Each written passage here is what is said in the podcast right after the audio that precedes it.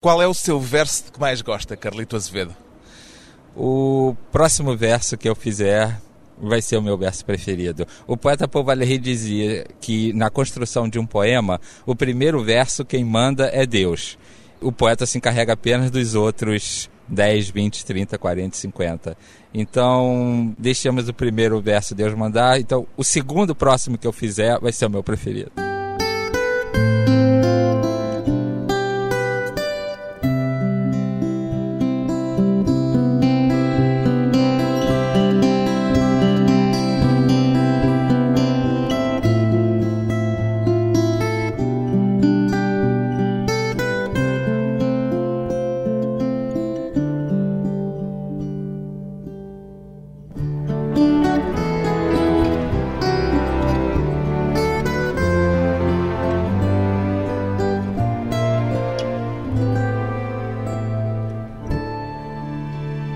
Carlito Azevedo, 47 anos, poeta, ainda acredita na originalidade de Carlito Azevedo ou já é tudo apenas reciclagem na poesia?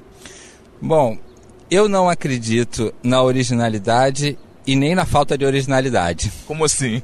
Porque muita gente tenta hoje dispensar o critério de originalidade, porque realmente tudo foi dito, tudo foi pensado. Então, qualquer pessoa que se arvore muito original acaba sendo apenas alguém com uma biblioteca pequena ou com pouca leitura. E facilmente desmascarável. Sim, não há originalidade que resista a uma boa pesquisa bibliográfica. Mas, ao mesmo tempo, eu não quero que isso sirva, e não gosto que isso sirva, de desculpa para pura e simples falta de originalidade e tratar a falta de originalidade como uma coisa boa.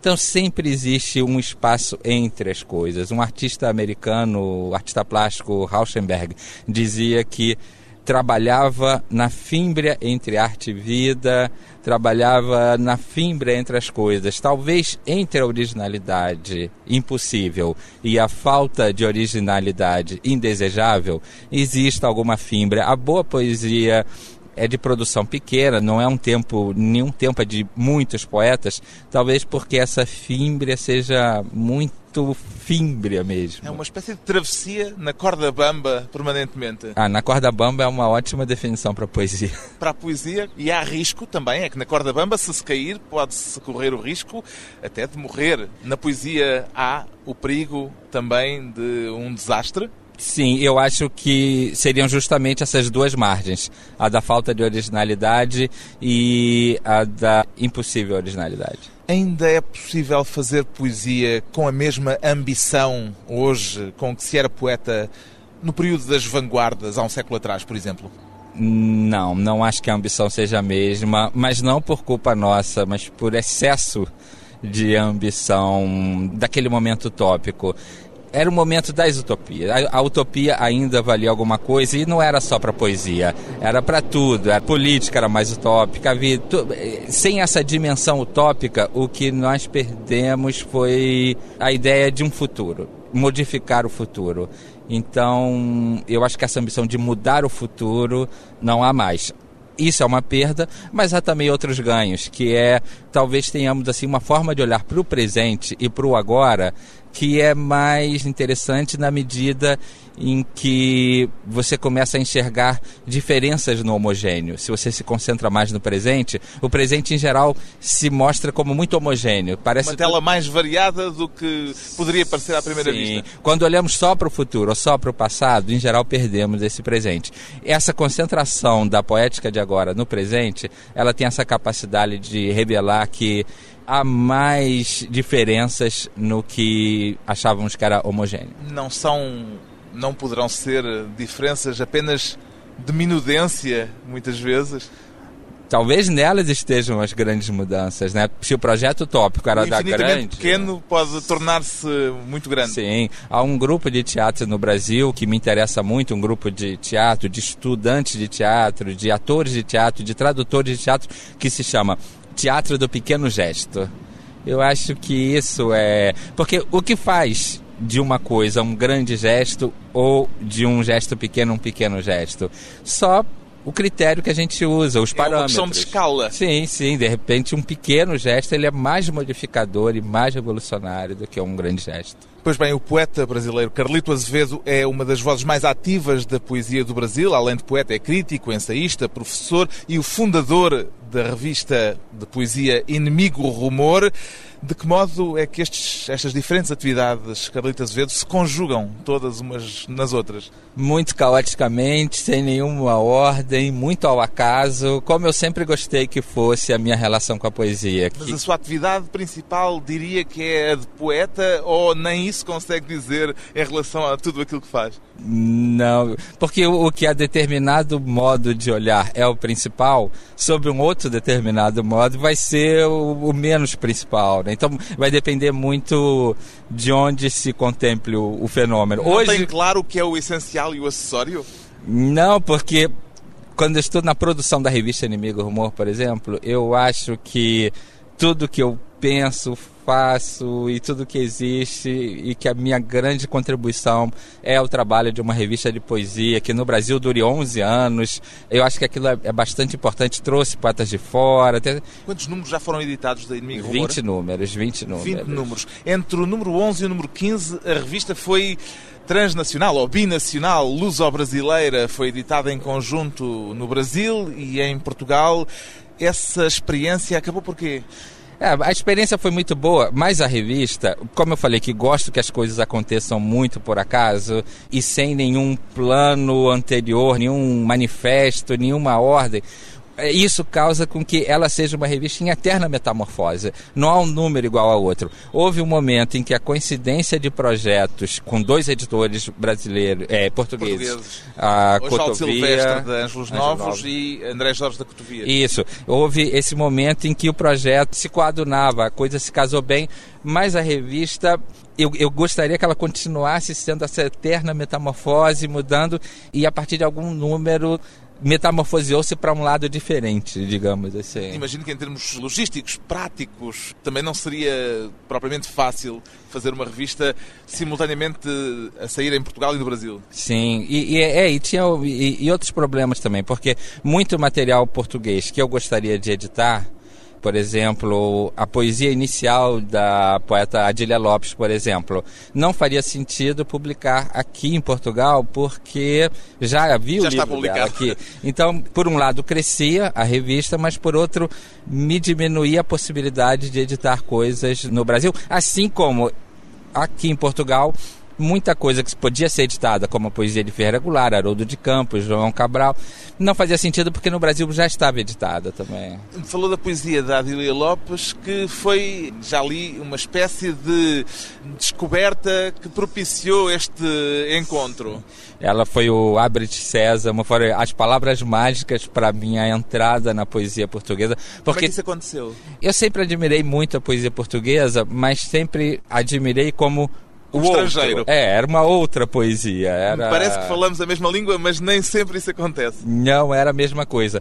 Mas no Brasil foi nos visitar um poeta português chamado Walter Ugumãe, que me falou muito de poesia, coisas que eram interessantes, mas no final da conta, depois de muita conversa, ele falou: Eu acho que você vai gostar mesmo é da poeta Adília Lopes. Quando eu chegar a Portugal, vou mandar-lhe os livros.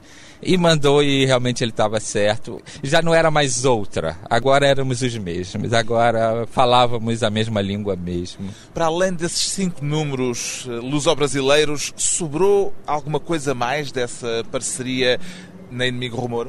Sim, porque inclusive agora a Cotovia acaba de lançar uma antologia de poesia brasileira que vem com o selo Inimigo Rumor e que é basicamente formada em cima dos poetas novos que surgiram na revista Inimigo Rumor. Isso sinaliza que entre tantas metamorfoses ela pode voltar a ser o animal que era uma metamorfose que volte para isso. Não está fechada. Quer dizer, o diálogo poético entre cá e lá cresceu. Sim, sim, pode continuar. E agora não mais como um encontro, mas como um reencontro. E dizem, há um ditado que diz que o francês, o povo francês, o cidadão francês, quando começa a acreditar em Deus pela segunda vez, se torna uma boa pessoa. A primeira vez, vai ver que é isso, quando nos propusermos. encontramos quando a inimigo rumor. Seremos ainda melhores. Seremos ainda melhores. Ultimamente, vários poetas brasileiros têm vindo a ser publicados em Portugal. Os casos mais recentes são os de Eucanã Ferraz e António Cícero. Há algo de recíproco a acontecer no Brasil? Sim, mas eu não sei bem como são essas edições dos poetas brasileiros aqui. No Brasil existe, mas restrito a pequenas manifestações editoriais particulares, assim. Então existe uma editora pequena, formada talvez por estudantes de literatura portuguesa. Que... Mas a poesia não é hoje, por ah, todo lado, isso mesmo? É, não, é, é, é. mas uma espécie existe. de pequenas, às vezes vou usar a palavra com o menor grau eh, de carga pejorativa que for possível encontrar nela, às vezes pequenas seitas que se juntam de uma forma muito fechada. Isso também se passa no Brasil. Sim, Sim. e é interessante para a poesia que ela não seja aquele livro que corre atrás dos leitores em cada esquina, em cada outdoor, ela seja algo que você encontra depois de muita busca, você pesquisa, pesquisa e acha aquele objeto pequeno pelo qual você vai nutrir um carinho especial e maior. Então, eu acho que a forma de ser editada é essa. A poesia como uma espécie de ínfimo segredo à espera de ser descoberto por cada leitor. Depois de uma pausa curta, vamos voltar com o poeta brasileiro Carlito Azevedo e a arte poética para o namoro.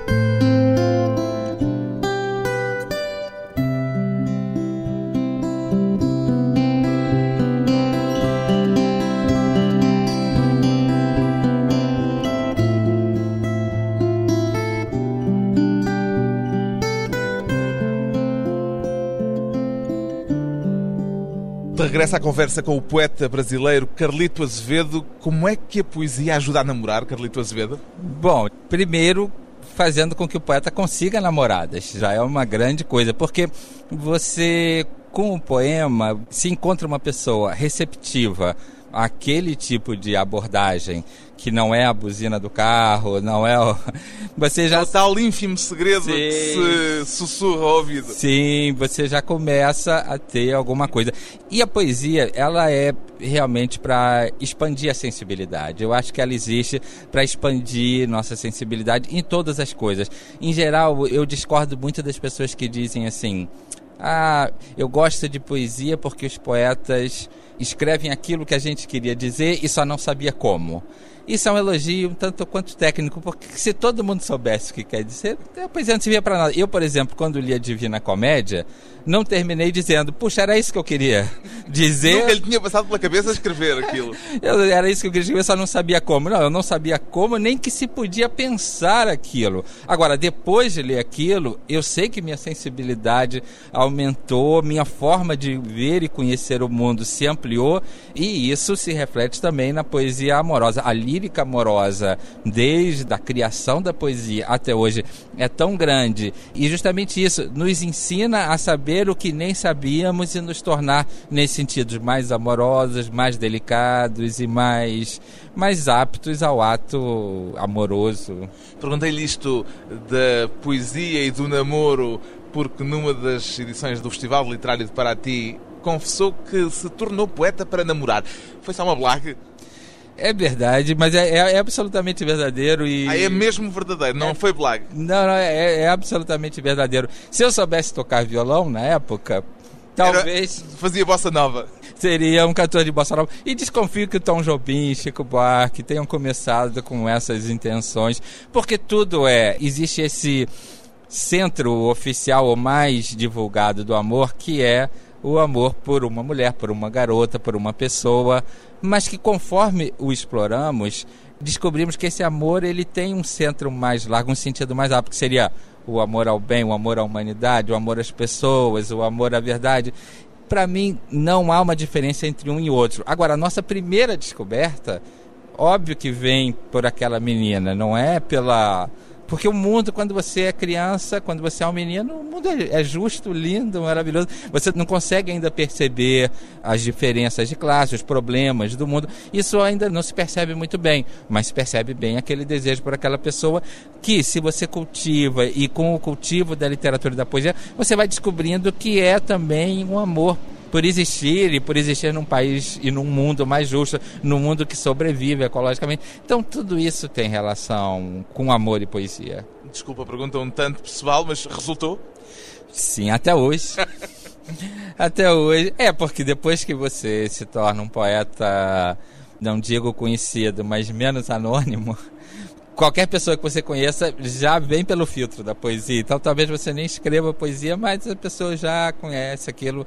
É inevitável tirar essa marca. Só se eu virar outra pessoa e aí vai ser outra coisa que eu vou fazer. Falou aí da música e ocorreu-me perguntar-lhe se lhe parece que a música brasileira e a importância que ela tem desviou muitas vocações poéticas da poesia propriamente dita para o mundo, o universo musical?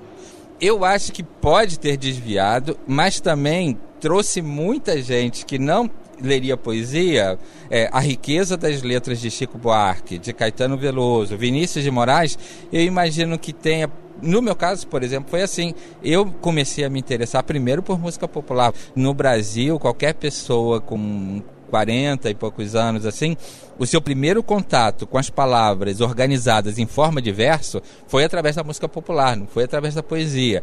Então, muita gente que ouvia aquela música e teve, assim, de, de alguma forma, a sensibilidade e a audição apurada para poder ler poesia. Então, assim, houve muita vocação poética que foi fazer letra de música, mas a existência da letra de música trouxe muita gente que talvez não fosse ler poesia para ler poesia. Se lê pouca poesia, mas a música popular trouxe bastante gente para ler poesia. Gente que ouvia as canções de Vinícius de Moraes, sem saber que aquilo era um poeta que escrevia aquelas letras, e foi depois ler os livros de Vinícius de Moraes. E, e Chico Buarque, quando musicou os poemas de João Cabral de Melo Neto, Morte e Vida Severina, ampliou a audiência de João Cabral de Melo Neto numa dimensão gigantesca. Então foi um caminho de tomar lá e da cá, mas como eu acho que a, a música popular, eu não digo que toda música popular seja uma forma de poesia, mas uma parte da música popular brasileira eu considero como poesia. E há casos de criadores que estão com um pé num lado e outro no outro. Arnaldo Antunes, por exemplo, talvez seja mais evidente. Sim, existe. Eu não sei se por aqui ocorre esse tipo de discussão, mas no Brasil ocorre muito essa discussão. Se letra de música é poesia, se poesia é letra de música, se é a mesma coisa. Isso, Qual é a sua resposta? É, eu, eu acho que essa é uma questão quase alfandegária. Se isso passa por aqui ou se passa por lá, se o seu passaporte é esse ou se o seu passaporte é aquele. Mas na sensibilidade das pessoas não faz diferença, porque a poesia, antes de ser impressa, antes de existir a imprensa, ela era cantada na lira, era uma, era a poesia lírica, a poesia provençal, era cantada com instrumentos e era, as palavras eram organizadas em função do som do instrumento, a poesia provençal toda era assim, e nem por isso aquilo é menos poesia. Agora, a música popular também existe para outras coisas, seja para o, o jingle de um anúncio da televisão, seja para aquilo, mas que há, pelo menos em Gilberto Gil, Caetano Veloso, Chico Buarque, são para mim questionavelmente os grandes poetas da geração de 60 e 70, isso eu não tenho dúvida. Já ouvi dizer que odeia ler poesia. Porquê? Não, ódio não é, ódio não é. Senão não é Foi a frase sua. De... Creio que se referia a ler em voz alta. Ah, participar de leituras de poesia. Exato. Mas é aquilo que eu digo, realmente eu gosto da ideia de ser uma metamorfose, porque atualmente eu adoro ler poesia. Ah, portanto, desde essa frase até hoje passaram muitos carros nas pontes e muita água debaixo delas. E, e talvez tenha sido ocasionada por uma má leitura de que participei, e... porque às vezes realizamos um ciclo de leituras que funciona muito bem, ficamos contentes, realizamos uma que não sai bem e juramos que nunca mais vamos aceitar. Gosta daquelas festas literárias que no Brasil têm tanta projeção, tanta gente a assistir a conversas e leituras com escritores? Bom, só conheço uma que é de Paraty, porque é, sei da existência ah, das Preto outras. também, há várias, não é? Sim, não, eu sei da existência das outras, mas nunca participei. A un... parecem ser fenómenos populares, era aqui que eu queria chegar. Ah, sim, sim. Essa de que participei, que talvez seja a mais famosa e a mais concorrida, Paraty, é adorável. É uma coisa, para mim, fabulosa, porque encontro amigos e, e, e a cidade cria um clima propício para o um encontro. Sei lá, você está numa esquina e cruza com um poeta que você gosta muito de outro país, um escritor, um prosador, e há uns quatro dias em que se fala de literatura num ambiente muito muito interessante. Esse ano, no mês de julho, o poeta homenageado da Feira de Paraty vai ser um, um dos meus poetas preferidos, que é Manuel Bandeira. Então, se eu estiver no Rio, seguramente vou a Paraty. Quer dizer, pelo que está a dizer, não entenda a poesia como um ato solitário. As duas coisas. Eu acho que a criação é um pouco solitária e a recepção privilegiada talvez seja a solitária. Ouvir um poeta lendo seus poemas num auditório é uma emoção que ajuda a intensificar a sua compreensão daquele poema mas não substitui a leitura solitária do livro no quarto, à meia-noite, com insônia, ou ao meio-dia, ou em qualquer momento. Aquele contato solitário com a leitura e aquela escritura solitária, isso não é substituído por nenhum evento multimediático, por mais simpático que seja, ele não substitui. Talvez ele sirva para aproximar o poeta do leitor. Numa feira dessa, o público que não conhece um poeta brasileiro como Francisco Alvim vai ter acesso direto à leitura dele e talvez depois dessa leitura se interesse a, a ler, mas não substitui a leitura solitária. Ainda há espaço para escolas e movimentos e grupos estéticos hoje em dia ou já não? Não creio, porque a, a, a escola ela se define basicamente por um manifesto e uma receita que inclui três ou quatro formas de como deve ser feita a poesia. E, não há receitas já. É, e, e a receita eu acho que já se descobriu que é individual, é para cada um e talvez não valha para o próximo poema. Ela só vale para aquele que você acabou de fazer, mas no momento em que se coloca o ponto final no poema, aquela receita perdeu a validade. Ou seja, é preciso inventar um manifesto para cada poema novo, será isso? Eu acho, porque cada poema novo é uma vitória sobre a impossibilidade de fazê-lo. Porque é quase impossível fazer um poema, mas quando ele acontece, ficamos felizes, e quando ele termina, não vale mais. Não há manifesto na Inimigo Rumor, mas qual é o critério que preside na Inimigo Rumor, a revista que edita, aquilo que é publicado nela? Há 10 anos eu me faço essa pergunta e há 10 anos não encontro resposta para ela, mas de algum... Será o seu gosto pessoal, pura e simplesmente? É, eu tenho muitas críticas ao critério do gosto pessoal, mas também acho que o gosto é fundamental numa escolha. A nossa dificuldade no tempo hoje, pós-moderno ou pós-utópico, seja qual for, é ter essa noção de que as grandes formas, por exemplo, a questão do gosto ou o critério mais técnico, eles faliram e que temos que achar um espaço entre um e outro. Né? Talvez a revista se sustente porque de algum modo, não só eu, mas o conselho editorial, que é formado por alguns poetas, conseguiu achar uma fibra em que não se publica só o que gostamos, mas tudo que está na revista gostamos. Um segredo do inimigo rumor. Depois de mais um breve intervalo, voltamos com Carlito Azevedo e as heranças poéticas.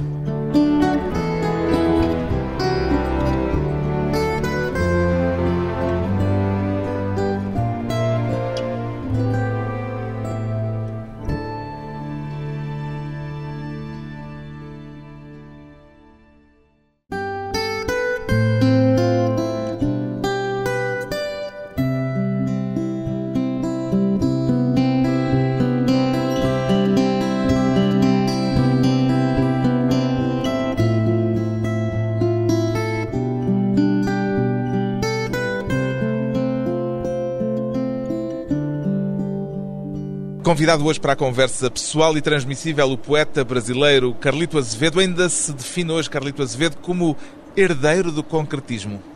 É, herdeiro, o que não quer dizer que eu. Não é discípulo. Herdeiro e discípulo aqui não serão sim, sinônimos. Sim, é. Há uma frase de Joyce, quando seu, um dos seus discípulos, ou pelo menos dos seus mais queridos, que era Samuel Beckett, que o deixou, e Joyce falou que maior do que a fé do discípulo no mestre é a fé do mestre no discípulo que vai traí-lo.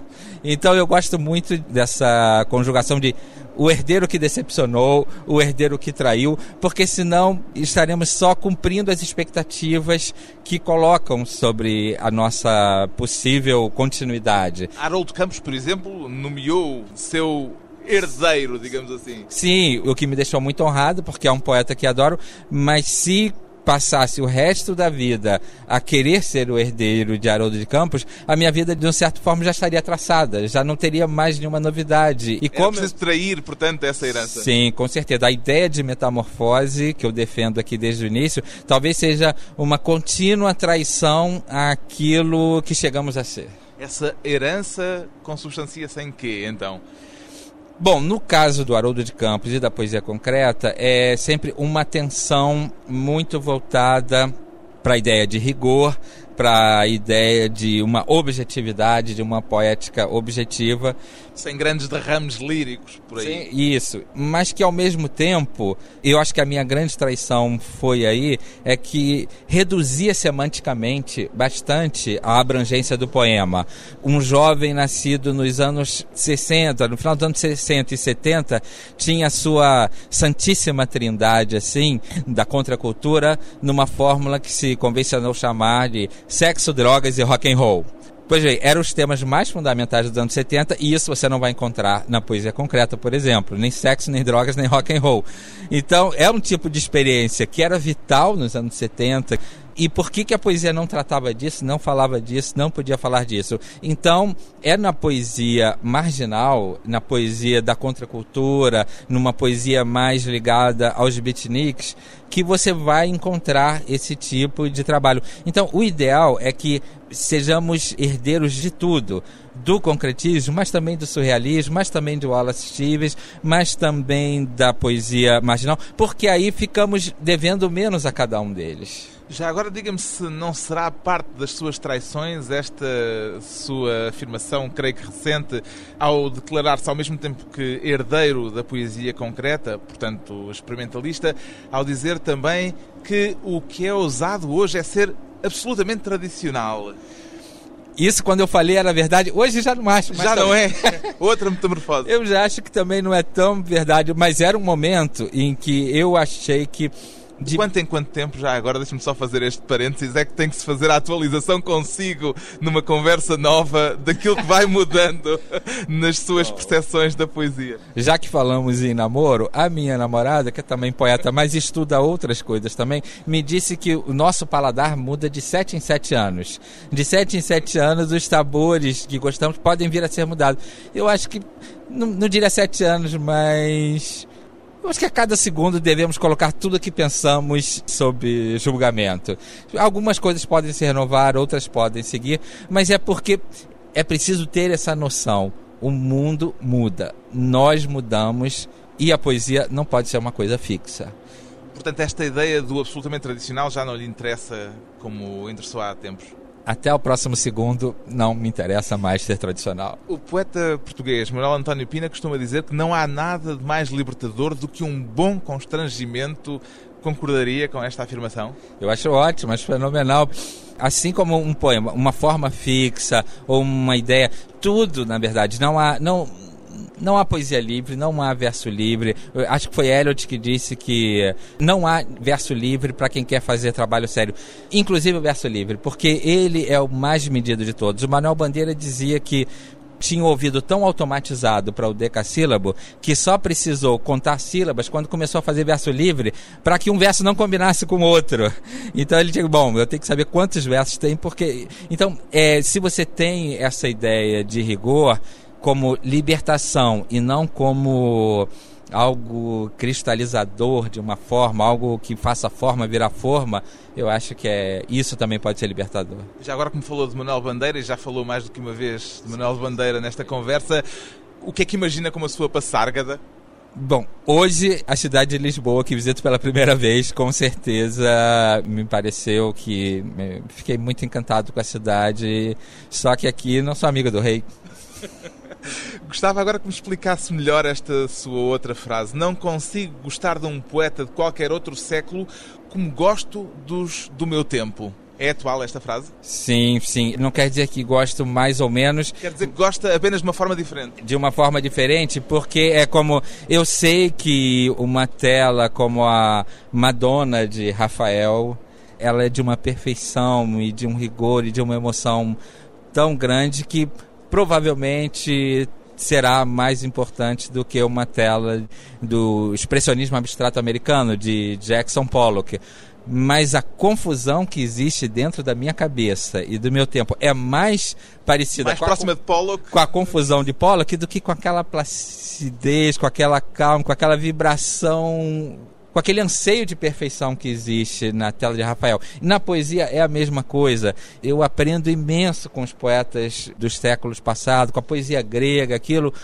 mas um poeta menor desse tempo, ele tem uma conexão comigo que é, eu vou gostar então na pintura é de Mondrian, Pollock, Morandi, na poesia eu vou gostar de Pessoa, de Sofia, de Manuel Bandeira, de Ezra Pound porque eles são os meus contemporâneos.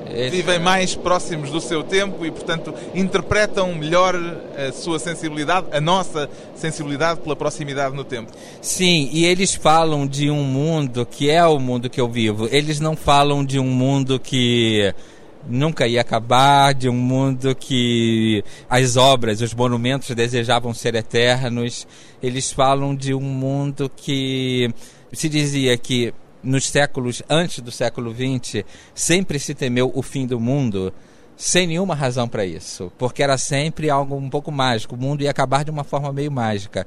E que hoje tememos menos o fim do mundo quando temos todas as razões para isso. Já foi nuclear e agora é ecológica, temos toda a razão e se teme mesmo. Mas eu acho que esses poetas têm essa dimensão da finitude que é a dimensão de finitude que eu tenho. Assim, eles olham para a morte e para o fim do todo da mesma maneira que eu olho, sem uma ideia de um pós-perdurar, de um pós-além, nem de um mundo eterno, nem de um. É aqui e agora. Isso, isso a poesia. Talvez só a poesia oriental tenha algo que seja tão próximo a isso do que é a poesia do nosso tempo. Falámos há pouco do namoro e da poesia como veículo para namorar.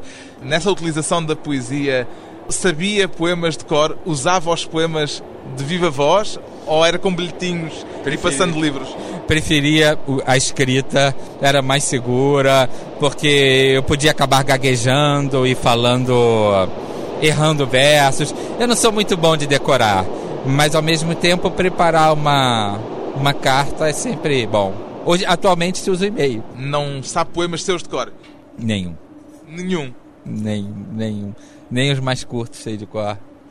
Há um poema seu em que fala da capacidade de ouvir as térmitas a roer a madeira, creio que é da cama. Sim, sim, sim. O poema Roy. Nós, ao longo desta conversa, tivemos aqui um inimigo rumor permanentemente, que não é exatamente o rumor das térmitas é bastante mais o dos comboios que vão passando, o que dá também uma ideia de como tudo é bastante transitório, até numa conversa como estas. É, e me agrada isso porque é uma experiência que de certa forma mimetiza a poesia que eu quero fazer, que é uma poesia que inclui os barulhos da rua. Há um grande livro de poesia brasileira dos anos 80, para mim foi o livro do Ferreira Goulart, que se chamava justamente Barulhos. Ou seja, é uma poesia que não não veda, não fecha as janelas para o barulho, pelo contrário, incorpora. Inimigo Rumor talvez seja um pouco isso. Aí, é um título roubado ao Lima. Sim, roubadíssimo como muita coisa. Sim, acho que é o Philip Roth que diz que os autores verdadeiros roubam, os medíocres imitam. é muito bom isso, eu não conhecia essa, mas é muito bom. Então é isso, esse barulho aqui me mostra, sempre que eu leio um poeta e eu escuto os barulhos da rua e eu imagino a situação que ele escreveu aquilo numa certa situação quase de perigo é mais interessante do que quando leio um poeta e que imagino que aquele poema foi escrito dentro de um quarto fechado, com um ar-condicionado, vedado ao contato furioso da existência de que falava o Drummond, assim. É... Então, esse barulho me faz bem. Mas esse poema Roy, de que falávamos, esse seu poema, é exatamente sobre os pequeníssimos rumores e não sobre estes barulhos do mundo a infiltrarem-se nas nossas conversas. E terminava, termina assim com estes versos, esse seu poema. Se aguço o ouvido, capto súbito o mundo dos vermes. Isto poderia ser lido como uma arte poética, de algum modo? Sim, no momento que escrevi, eu pensava mesmo na morte, assim, dessa nossa tentativa de sabermos para onde vamos. O mundo existe com essa finitude que falava que morreremos. E era uma tentativa de. Era quase a ideia de que aquele rumor de vermes será o rumor que dentro de uma caixa, em alguns anos, eu estaria. Era quase como se eu pudesse ouvir aquilo. Mas, obviamente, se fosse só isso, o poema não seria interessante. Justamente porque, ao final, achei que ele era, de certa forma, como disse, uma arte poética é que ele acabou ficando. Uma forma de ouvir o que é ínfimo. Sim, sim. O que é ínfimo, aquilo a que pouca gente quer dar ouvido, aquilo de que fugimos, essa imagem que seria mais do nojo, do inviável, do não querido, o ouvido também para aquilo precisa ser aguçado. De um lado, a música das esferas, de outro, o rumor dos vermes. A poesia como uma escuta apurada também dos detalhes mais ínfimos da vida. O poeta Carlito Azevedo tem publicado em Portugal o livro Sob a Noite Física e agora é também um dos poetas representados na coletânea de poesia brasileira publicada pela Cotovia. Poesia Andando. Chama-se A Poesia Andando.